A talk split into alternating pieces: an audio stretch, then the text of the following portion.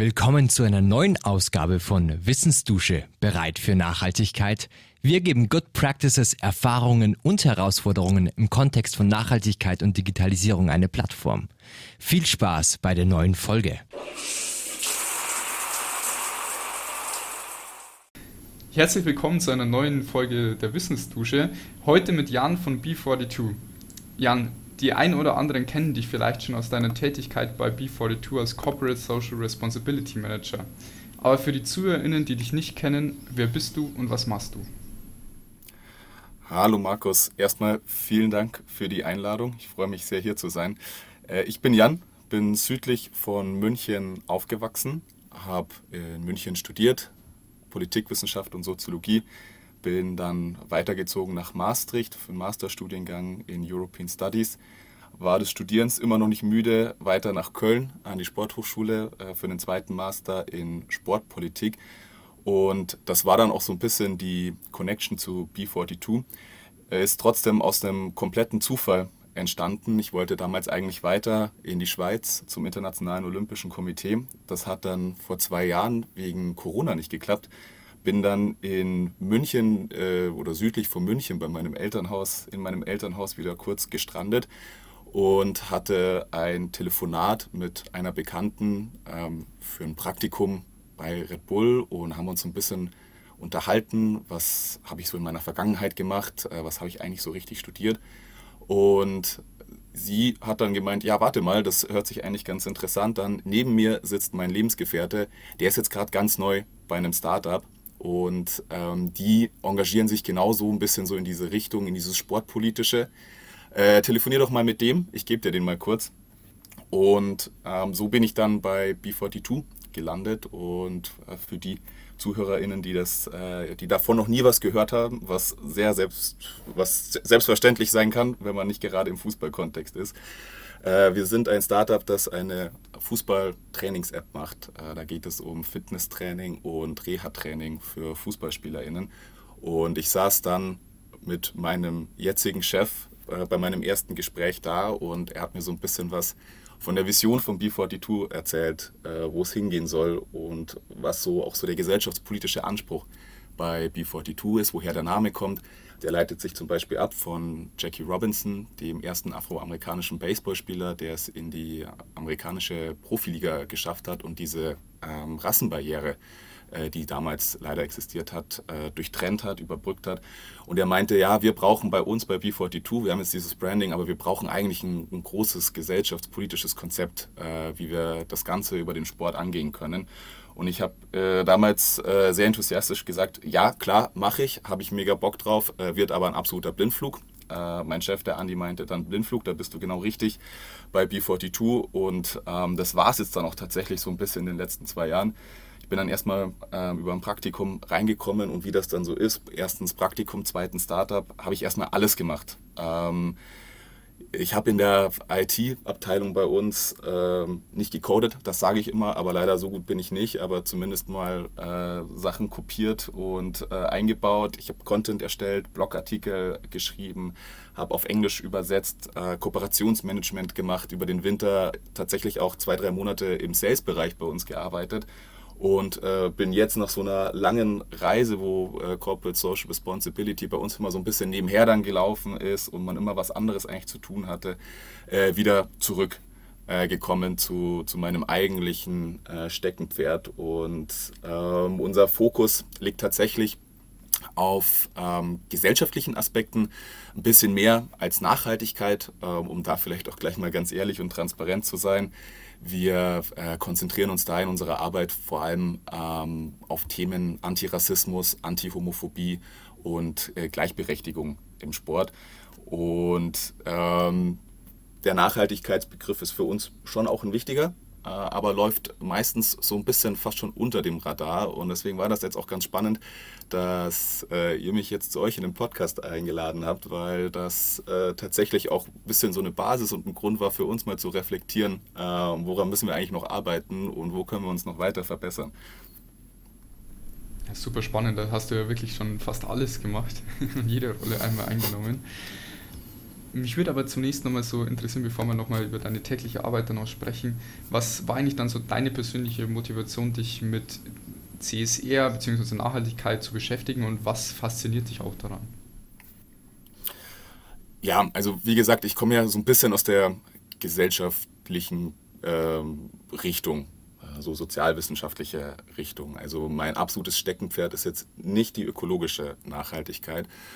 Ähm, ich finde es aber ganz spannend, den ähm, Nachhaltigkeitsbegriff äh, kann man ja auch ein bisschen weiter ähm, denken. Ähm, wir haben auf der einen Seite die ökologische Nachhaltigkeit, wo alle im, im ersten Moment mal dran denken, äh, wenn sie über Nachhaltigkeit nachdenken.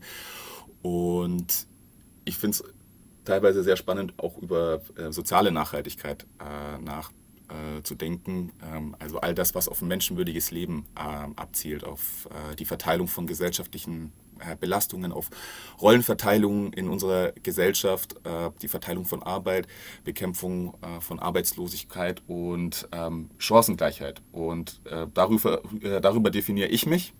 daher ziehe ich tatsächlich auch ein Stück weit meine Motivation. Und ich glaube, dass, da spreche ich auch für, für B42 oder für uns, für unsere Arbeit, ähm, das ist tatsächlich so das, was uns äh, ein Stück weit antreibt, äh, allen die, die gleichen Chancen zu geben. Ähm, wir machen das bei uns äh, über Digitalisierung, dass wir Inhalte im Endeffekt für alle zur Verfügung stellen und eben genau in diesem Engagement gegen Rassismus, Homophobie, für Gleichberechtigung und äh, dann äh, natürlich auch ein Stück weit Chancengleichheit beinhaltet, äh, zum großen Teil auch diese ökologische Nachhaltigkeit ähm, wenn man ans Klima denkt, äh, an Naturkatastrophen ähm, und äh, das globale Ungleichgewicht, das äh, dadurch entsteht, äh, für Chancen.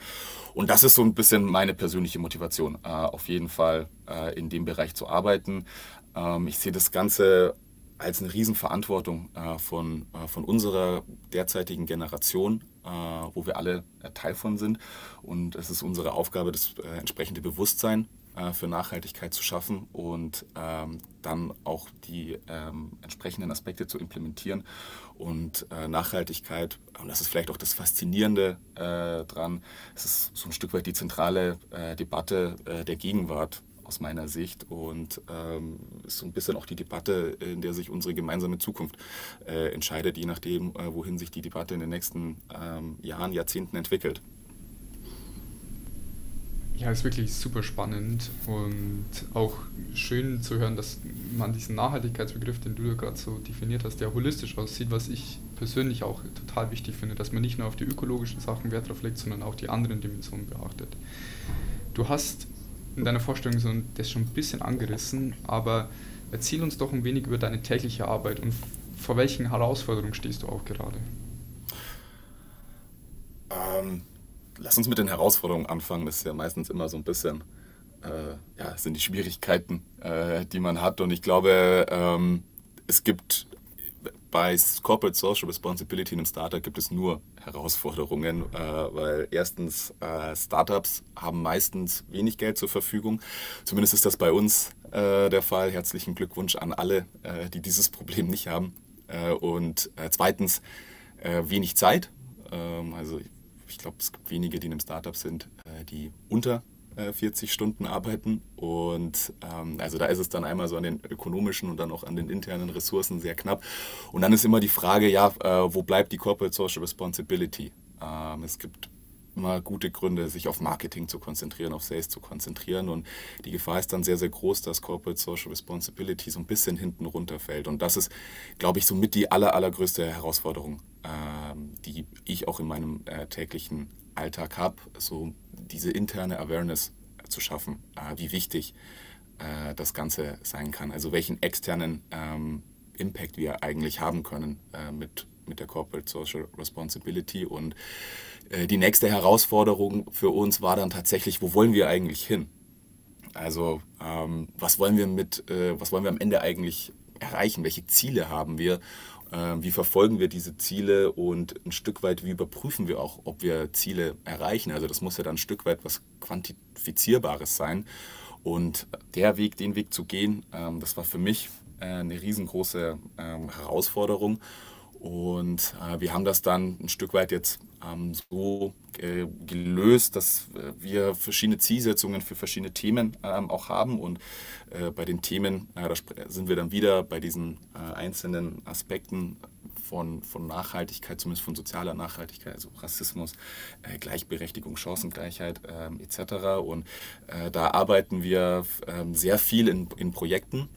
Wir haben dann früh erkannt, ähm, eben auch wegen dieser Ressourcenknappheit, dass es sehr, sehr schwierig ist, eigene Projekte äh, zu machen, äh, die zu konzipieren und zu implementieren und dann ja auch erfolgreich unsere Ziele äh, zu erreichen und sind jetzt eher so ein bisschen dabei, Projekte, die schon existieren, von ähm, Vereinen, von Initiativen, die zu unterstützen äh, mit, mit unserem Produkt, mit, unseren, äh, mit unserem Know-how und mit Engagement.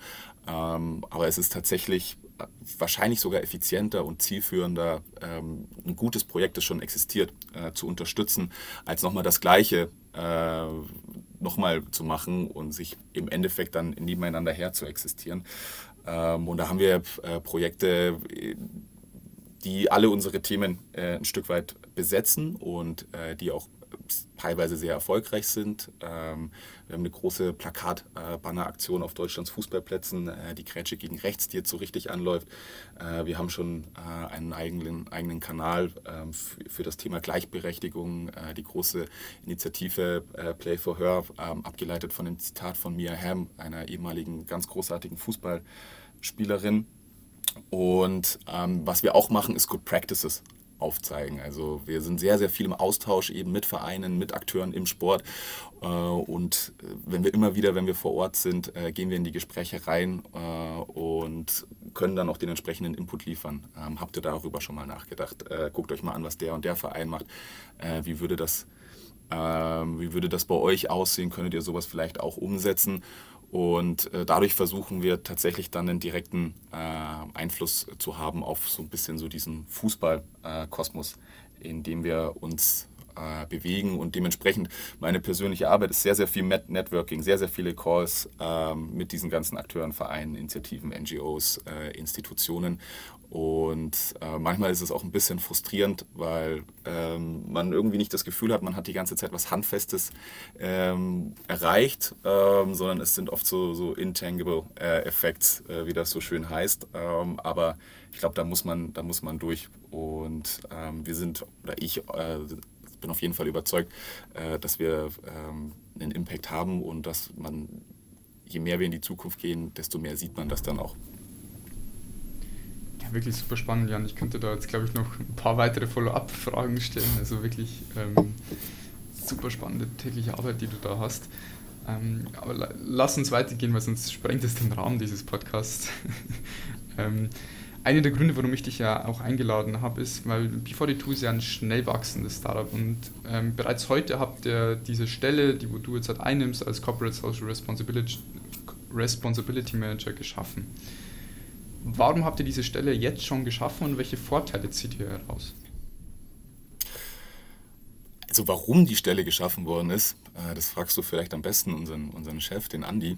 Ähm, ich kann dazu nur so viel sagen. Ich glaube, da war ein bisschen äh, Zufall dabei. Also die Idee, dass es diese Stelle geben muss und dass man jemanden braucht, der, der diese Stelle besetzt, auch inhaltlich, hm, die, die war ja von Anfang an da, schon allein mit dem Branding. Aber dass wir uns dann begegnet sind, war wie gesagt ein Zufall und auch die Möglichkeit, äh, dass ich dann ähm, da arbeiten kann.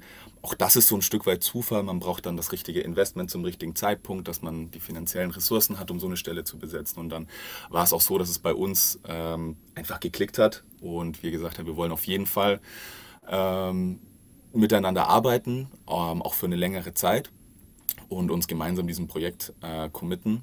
Also das war so vielleicht so aus der Firmensicht so die, warum wurde diese Stelle geschaffen oder was hat dazu beigetragen? Ähm, welche Vorteile äh, wir daraus ziehen? Äh, es gibt so diesen, diesen Ökolog äh, ökonomischen ähm, CSA-Ansatz. Klingt erstmal super, super schrecklich. Ist auch leider nicht so, so normativ behaftet dann. Ähm, es geht so, so ein bisschen in die Richtung, dass äh, für uns das natürlich auch sehr, sehr wichtig ist, schon jetzt in der jetzigen Phase ähm, in Richtung Branding. Und da ist es ähm, intern so Corporate Social Responsibility schafft Vertrauen. Ähm, es erhöht Mitarbeitermotivation, Mitarbeiterinnenmotivation, ähm, es erhöht Kundenzufriedenheit und äh, die Reputation. Das sind so diese Schlüsselbegriffe. Und das ist so das, wo, was wir intern im Moment so haben, woran wir uns hangeln, dass wir sagen, wir brauchen das jetzt auf jeden Fall schon äh, zum, zu diesem Zeitpunkt. Und langfristig hoffen wir natürlich, dass wir über diese Arbeit so ein bisschen die Gesellschaft oder die Welt der Zukunft äh, gestalten können. Also, dass wir Themen ganz spezifisch besetzen können, dass wir durch, dadurch, wie wir diese Themen besetzen, durch den Einfluss, durch den Impact, den wir haben, dass alle davon ein Stück weit profitieren. Ähm, und wir sehen für uns Sport als Schlüssel äh, zu diesem Engagement. Also Sport ist unfassbar integrativ, Sport ist unfassbar äh, begeisternd es gibt ja auch immer diese Debatte, Sport äh, darf nicht politisch sein, äh, man muss Sport und Politik äh, trennen. Ich finde die Debatte wahnsinnig schwierig, äh, weil Sport eigentlich schon immer gesellschaftlich und politisch war. 2000 ähm, oder über 2000 Jahre lang mit dem Beginn von, von Wettkämpfen im antiken Griechenland. Das war immer sehr politisch behaftet und sehr, sehr gesellschaftlich. Und ich glaube, da haben wir dementsprechend dann ähm, eine Verantwortung und äh, mit, dieser, mit dieser Verantwortung können, können wir rausgehen. Und da sind wir mit die Ersten ein Stück weit in dem Feld, die so jung sind und diese Stelle äh, äh, so diese diese Thematik so besetzen äh, mit einer Stelle, dass das eigentlich nur langfristig äh, ein riesen, riesen Vorteil für uns sein kann, äh, weil die, äh, die Leute uns von Anfang an äh, mit diesen Themen ähm, ein Stück weit verbinden und wir dann natürlich ähm, ja auch einfach authentisch äh, dadurch wirken. Und da sind wir dann wieder beim Thema Branding. Also natürlich hat alles irgendwo auch eine ähm, ökonomische Dimension. Also ich äh, fand es einfach wirklich super spannend, weil meistens die, diese Stelle in größerem Mittelstand erst zu finden ist und darüber hinaus. Ähm, deswegen richtig cool, dass ihr das heute schon macht und macht auch alles Sinn, was du, du hier mit mir teilst. Was siehst du generell so für Herausforderungen im CSR nachhaltig Nachhaltigkeitsbereich in den nächsten 24 Monaten und wie können wir deiner Meinung nach diese lösen? Also ich glaube, dass die, die größten Herausforderungen ähm, sind wahrscheinlich tatsächlich die großen Krisen äh, unserer Zeit. Also wir haben im Moment einen Krieg in Europa, wir haben Inflation, wir haben Öl- und Gaspreise, äh, äh wir haben ähm, die durch die Decke gehen, Wetterextreme durch, durch Klimawandel. Ähm, diese der, der Witz ist der, dass diese ganzen, diese ganzen großen Themen, äh, die Lösungen dafür liegen eigentlich auf dem Tisch. Und äh, die, die Antwort äh, auf die Fragen, die da gestellt werden durch diese Probleme, haben oft oder haben oft sehr, sehr viel zu tun mit Nachhaltigkeit und mit Corporate Social Responsibility. Ähm, in der Praxis, ähm, und das ist sehr frustrierend für mich, und ich glaube auch für viele andere. Und das ist unsere größte Herausforderung. Ähm, wir konzentrieren uns auf das Problem. Ähm, wir sehen nur das Problem und wir sehen nicht die, die, möglichen, ähm, die möglichen Lösungen, die, die uns da gegeben werden durch die, durch die CSA und durch die Nachhaltigkeit. Und äh, wenn man sich im Moment die, die, jetzigen, die jetzige Situation bei uns äh, anschaut, ähm, ist in ganz, ganz vielen, äh, bei ganz, ganz vielen Themen Nachhaltig gar kein, Nachhaltigkeit gar kein so großes äh, Thema mehr. Also ähm, wir werfen jetzt, wenn wir, wenn wir nach Berlin gucken, äh, mit sehr, sehr viel Geld äh, um uns in einer, in einer Kriegssituation. Und ähm, ich möchte das gar nicht bewerten, aber wir hätten natürlich auch das Ganze schon mal vor ein, zwei Jahren äh, oder vor, vor zehn Jahren äh, investieren könnten. Und dann hätten wir jetzt überhaupt gar keine Debatte mehr ähm, über Abhängigkeit äh, von irgendwelchen Ressourcen. Und ähm, ich glaube, dass diese Zeit, äh, die wir jetzt haben, äh, eine der, der größten Challenges ist, ist, die wir in unserer Gesellschaft äh, hatten. Und das nach, nach 24 Monaten Corona. Und jetzt setzen wir nochmal einen drauf. Und wir stehen dann vor so Fragen, ähm, wie können wir uns individuelle Mobilität noch leisten. Ähm, wir stehen einfach vor diesem Fakt, dass es immer wieder und wahrscheinlich immer mehr Menschen werden zu uns kommen, zu uns flüchten. Und das, was wir klimatisch angerichtet haben in den letzten Jahrzehnten, werden wir nicht mehr zurückdrehen äh, können. Äh, die Frage ist, wie wir jetzt den Schaden in Grenzen halten können. Und ähm, dann sind wir auch vor so einer Frage, wie machen wir äh, Klimaschutz lukrativ, ähm, auch da jetzt nicht zwangsläufig ökonomisch, aber äh, vor allem auch gesellschaftlich und politisch. Und ähm, ich glaube, das sind so die, die großen Herausforderungen und die, die Lösungen ähm, liegen für mich eigentlich auch schon so ein Stück weit auf dem Tisch. Äh, man kann das vielleicht so ein bisschen labeln durch ähm, so Begriffe wie, wie Innovation äh, und, und Beharrlichkeit. Ähm, und ich glaube, es ist wichtig, dass wir ein Stück weit äh, weniger belehren, äh, sondern uns gegenseitig mehr an die, an die Hand nehmen und äh, in, die Richtung, äh, in die richtige Richtung äh, schieben. Und ähm, wir sind in, an vielen Punkten äh, schon auf dem richtigen Weg. Ähm, jetzt vielleicht so in diesem 24-Monats-Fenster so ein Beispiel aus dem Fußball. Wir haben jetzt in weniger als 24 äh, Monaten, nee, ziemlich genau 24 Monaten haben wir die Europameisterschaft in Deutschland. Ähm, und die ganze Nachhaltigkeitsdebatte ähm, existiert um dieses Thema so gut wie noch äh, gar nicht. Damit tue ich jetzt natürlich allen Unrecht, die in diesem Projekt engagiert sind und sich genau damit beschäftigen. Aber äh, wir haben jetzt in wenigen äh, Monaten in München die European Championships und die haben eine ganz, ganz oder ein ganz, ganz tolles Konzept auf die Beine gestellt. Ich möchte jetzt hier keine Werbung äh, machen, aber das äh, Konzept ist tatsächlich äh, ganz cool.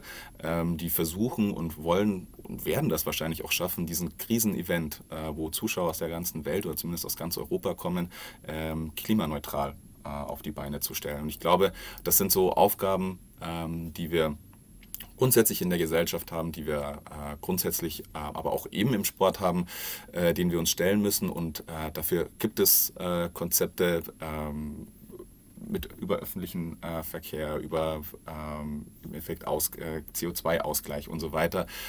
die liegen auf dem Tisch und wir müssen die eigentlich nur konsequent verfolgen. Also ähm, da ist dann wahrscheinlich die Bereitschaft, ähm, der Gesellschaft und unsere Beharrlichkeit, ähm, Leute zu überzeugen, äh, das sind dann, ist dann wahrscheinlich die letzte zentrale und, äh, Herausforderung und die wichtigste Lösung, äh, die Leute mit ins Boot zu nehmen. Ja, danke dir, Jan. Also ich, da unterschreibe ich wirklich alles und was mich noch interessieren würde, hast du da irgendeine Art äh, Link oder Ressource, die du teilen könntest bezüglich der European Championship? Ich finde das super spannend und ich glaube für einige ZuhörerInnen auch Denkst du, da gibt es irgendwas? Ähm, ja, also äh, das sind die Europameisterschaften in Leichtathletik, Schwimmen etc. etc. Die sind jetzt im, Olympiapark äh, in München oder in ganz München im August und ähm, am einfachsten wahrscheinlich mal auf die Website gehen, äh, European Championships oh, in München, um ich glaube, äh, das Motto ist irgendwie äh, Back to the Roof oder sowas in die Richtung. Mhm. Ähm, und auf der Website findet man, glaube ich, auch sehr prominent ähm, die Nachhaltigkeitsstrategie äh, von dem ganzen Event. Und da kann man sich, glaube ich, durchklicken äh, und sich das Ganze ein bisschen angucken. Und ich glaube, da gibt es auch dann den einen oder anderen Call to Action. Ähm, okay. Der dann vielleicht für, für die Zuhörerinnen ganz interessant ist. Perfekt. Den Link packen wir in die Show Notes. Also einfach ähm, in die Show Notes schauen. Dann habt ihr dann einen Shortcut hin zu diesem Link. Ähm, auf jeden Fall super spannend und vielleicht auch ähm, Inspiration für den einen oder anderen. Jetzt kommen wir immer zu der berühmten Frage, weil wir wollen das ja immer sehr pragmatisch halten. Ähm, und jetzt frage ich eigentlich jeden Gast bei uns im Podcast, welche drei Tipps hast du an unsere ZuhörerInnen, wenn sie an, in einem Startup arbeiten, wie sie heute auf die Herausforderung der CSR und Nachhaltigkeit begegnen können? Ja, das ist die Frage, vor der ich am meisten Angst hatte, äh, wenn man jetzt anderen Leuten einen Ratschlag äh, geben muss. Ähm, also Nummer eins, äh, so bei mir persönlich auf jeden Fall Motivation. Ähm, klingt mega pauschal, ähm, aber äh, lasst euch auf gar keinen äh, Fall unterkriegen. Also was, was ihr macht, wenn ihr das macht, ist es super, super wichtig.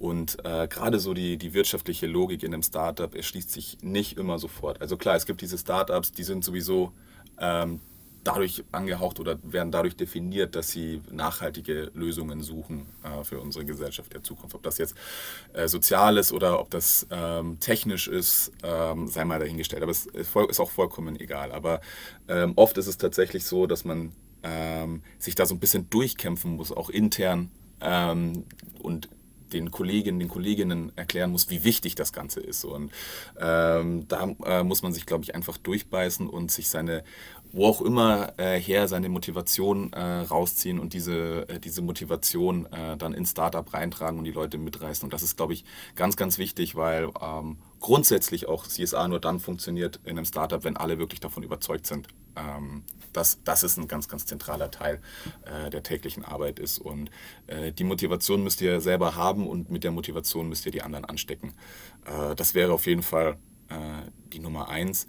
Ähm, die Nummer zwei, äh, zweiter Tipp, ähm, vielleicht seid euch eurer Verantwortung äh, bewusst so in die Richtung, ähm, weil also ich habe die Erfahrung gemacht, ich bin auch der Überzeugung, ich lasse mich, lass mich gerne äh, von jemandem äh, einer, einer anderen Meinung überzeugen, aber ähm, in den großen oder in vielen großen Konzernen, in, in vielen großen Firmen, ähm, die es sozusagen geschafft haben, äh, da ähm, hat man sehr, sehr festgefahrene Strukturen häufig und so diese ganze Nachhaltigkeitsdebatte und Corporate Social Responsibility äh, läuft sehr, sehr langsam an äh, und es hat auch oft was mit White bzw. Greenwashing äh, zu tun. Und ich glaube, die, äh, die Unternehmen, die Corporates, die wirklich was verändern ähm, können, sind jetzt die, die sozusagen in ihren Kinderschuhen äh, stecken. Also die Ideen von heute und die, die Unicorns äh, von, von morgen. Also wenn man, äh, wenn man jetzt äh, Corporate Social Responsibility in einem Startup macht, dann ähm, hat man, glaube ich, wirklich die Chance, in fünf bis zehn Jahren äh, einen riesengroßen Impact ähm, auf unsere Gesellschaft äh, zu haben. Und genau, also das Bewusstsein, dass es eigentlich eher von uns abhängt als von jetzt den, den Kolleginnen, den Kolleginnen, die Corporate Social Responsibility in den großen Unternehmen mach, äh, machen, weil wir wahrscheinlich mehr bewegen können in der Zukunft. Und ähm, das Dritte, weil es das ist, was auch so ein bisschen äh, glaube ich, für Startups an sich äh, sprechen, aber auch dann immer so ein bisschen für die Zwangslagen, die ökonomischen Zwangslagen in einem, in einem Startup. Äh, Innovation und Kreativität ist, glaube ich, ganz, ganz wichtig. Ähm, also ähm, es wird ganz, ganz selten passieren, dass man ein riesengroßes Budget an die Hand kriegt und äh, sagen kann, okay, ich mache jetzt das und das und das und mit dem Budget kann ich das und das implementieren. Es ist wunder, äh, also so würde ich auch gerne arbeiten. Ähm, funktioniert, glaube ich, leider nicht ganz so oder funktioniert in den meisten Startups nicht ganz so. Und ähm, deswegen ja immer, immer so ein bisschen einen Schritt weiter denken, immer ein bisschen innovativ bleiben, immer kreativ bleiben. Ähm, auch gerne in den Austausch äh, mit, mit anderen Startups äh, gehen, mit Kollegen, Kollegen Kolleginnen äh, gehen. Ist, glaube ich, auch ganz, ganz wichtig. Immer mal so ein bisschen nach neuen Ideen ähm, suchen. Ähm, und ist wahrscheinlich auch der Schlüssel dann äh, für, äh, für die eigene Evolution äh, der, der CSA im, im eigenen Startup. Ja. Ja, super, vielen Dank. Muss es gar nicht so Angst haben. Also super pragmatisch und ich konnte auch wieder was rausziehen und da bin ich mir sicher, dass der ein oder andere oder ein, die ein oder andere ähm, etwas rausziehen kann. Zu guter Letzt, Jan, gibt es jetzt irgendwas, was ich dich nicht gefragt habe, das du aber noch unbedingt loswerden möchtest?